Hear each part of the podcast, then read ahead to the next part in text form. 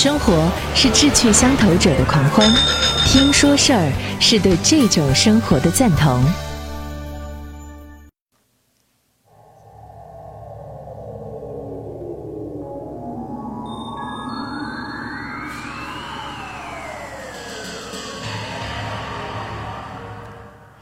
这里是瑞眼评说，这样的带有穿越感的乐曲声一响起的时候，我们突然感觉到，这这这是要有一种穿越的，到底穿越到未来还是穿越到过往？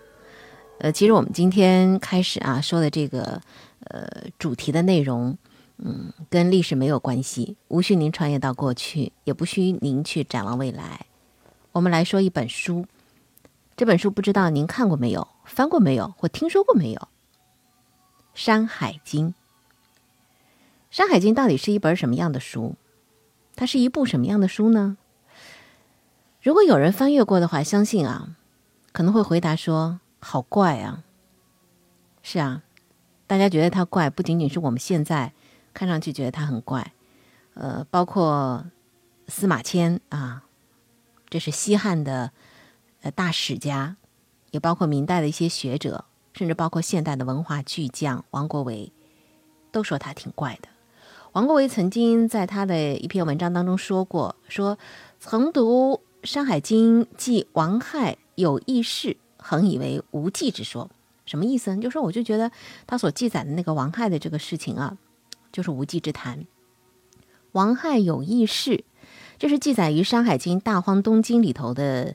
呃，一个记载，因为我们现在说实话，古代汉语随着朝代的久远，我们现代人读起古代汉语特别费解，因为一些语言的表达啊，还有包括一些理解词义都是有所变化的，所以这古文的原文我就不在这里说给大家听了，因为你说实话，你看着这个文字你都未必理解，更何况耳朵当中听到的一些语音。那么，它这个记载当中，如果用这个我们现在翻译过来的这个白话文，是说的些什么事儿呢？这段字呢不到一百个字，说的是一个什么故事呢？说有一个叫英明国，啊，这些人呢都姓勾，勾姓，以黄米为食。这里头有一个人叫王亥，他呢手里抓着鸟，正在吃鸟头。王亥呢到有义部去做生意，河伯部为他放牛。有意呢，就杀了王亥，并且抢了他的牛。河伯族呢，联名有意，帮助有意潜逃。有意部在野兽出没的地方建了一个国家，以兽为食，取的国名叫尧民。这个王亥有意是这个事儿啊，在战国的文献、竹书纪年，包括《楚辞天问》当中也有记载。那么，如果说它是无稽，是无聊之谈，为什么在史册当中也会有记载呢？果然，呃，王国维他在那篇文章当中所提到的无稽之说呢，被他自己给纠正了。什么时候纠正的呢？一九一七年的时候，他发表了一个就引卜此所见先公先王考以及续考两篇文章。这个文章说的什么呢？就是在这个殷墟啊发现甲骨文的卜辞之后。他在这个甲骨文的卜辞当中，经过呃考古学术的这个研究推讨，他发现了王亥、王恒这两个人名字。王恒呢，在这个记载当中说是王亥的弟弟，然后再结合了古文献，他考试出说王亥啊，实际上就是殷商先王，商朝的先王。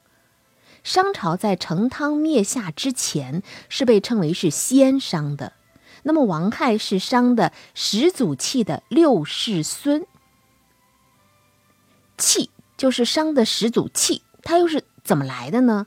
在《诗经》当中啊，有这样的一个叙述商的起源的诗句，叫做“天命玄鸟，降而生商”。后人呢就把它做了一个这样的解读，说简狄啊。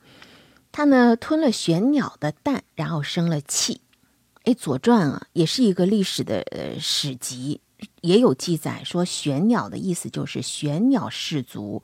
玄鸟氏族呢，西迁到了商地之后，以这个地方呢作为自己的族名，所以就是商族。商族呢是以玄鸟来作为图腾和族徽的，所以王亥两手操鸟这句话呢，估计也是跟这个有关联的。简狄呢是有容氏的女儿。而有意呢，又称有狄，这个狄呢啊，也称是戎，相当于是一家。那么简狄生了商的始祖契，说明商祖从起源开始就和这个戎狄是有联姻关系的。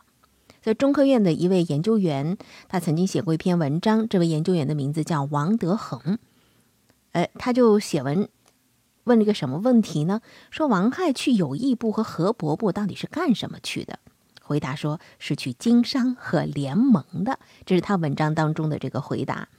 再结合呃史书当中的记载，还有《山海经》的大荒东晋当中关于王亥的故事，那么我们大致可以还原的是这样一种情景：或许是为了经商，或许是为了联盟，或许是为了扩大势力。反正王亥呢带着他的弟弟王恒到了有义部。结果好，两家没谈拢，王亥被杀了，王恒逃走了。有一部呢抢了王亥的财产和牛群。王亥的儿子上甲威向河伯去借兵，去讨伐有一部。河伯部呢就帮助有一部逃亡。逃亡之后呢，有一部重新建了个国家。哎，值得一提的是啊，在殷商的甲骨卜辞当中，王国维发现有十条关于王亥的记载。说呢，王亥呢是高祖，并且还给予特别隆重的祭礼，像祭祀用的这个牺牲啊，呃，就是牛啊、羊啊之类的，他们用的是什么呢？用五牛、三十牛、四十牛，乃至三百牛。所以你看，用了这么多，所以地位的显赫程度可以看到了。《山海经》曾经被人说它是荒诞的。是无稽之谈的，但是在不经意之间突然绽放出了一种异样的光，因为它印证了在《史记》的《殷本纪》当中关于殷商一代的历史不是虚妄的。所以王国维说，经典所记上古之事，即便暂时没有出土文物可以证明，也是不能够完全抹杀的。这句话可谓是一语中的的。还有史学家许旭生，他在读《山海经杂记》这篇文章当中，同样给《山海经》呢也给予了很高的赞誉，说从史料观点来看，这是我国有最高价值的书之一。他说有这样价值的恐怕不到十部，这个评价是非常非常高了。所以，呃，在这里呢，我想是不是我们可以这样来理解，或者说下一个结论？我们看不懂，认为它是虚妄的，是怪诞的，会不会就是遥远时代的一种真实存在呢？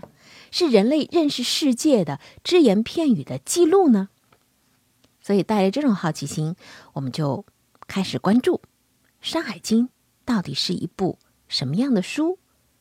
汇聚各方的资料，希望通过小小的片段、通俗化的解读，也让我们一起来认识一下。《山海经》里头到底写了一些什么奇特的东西？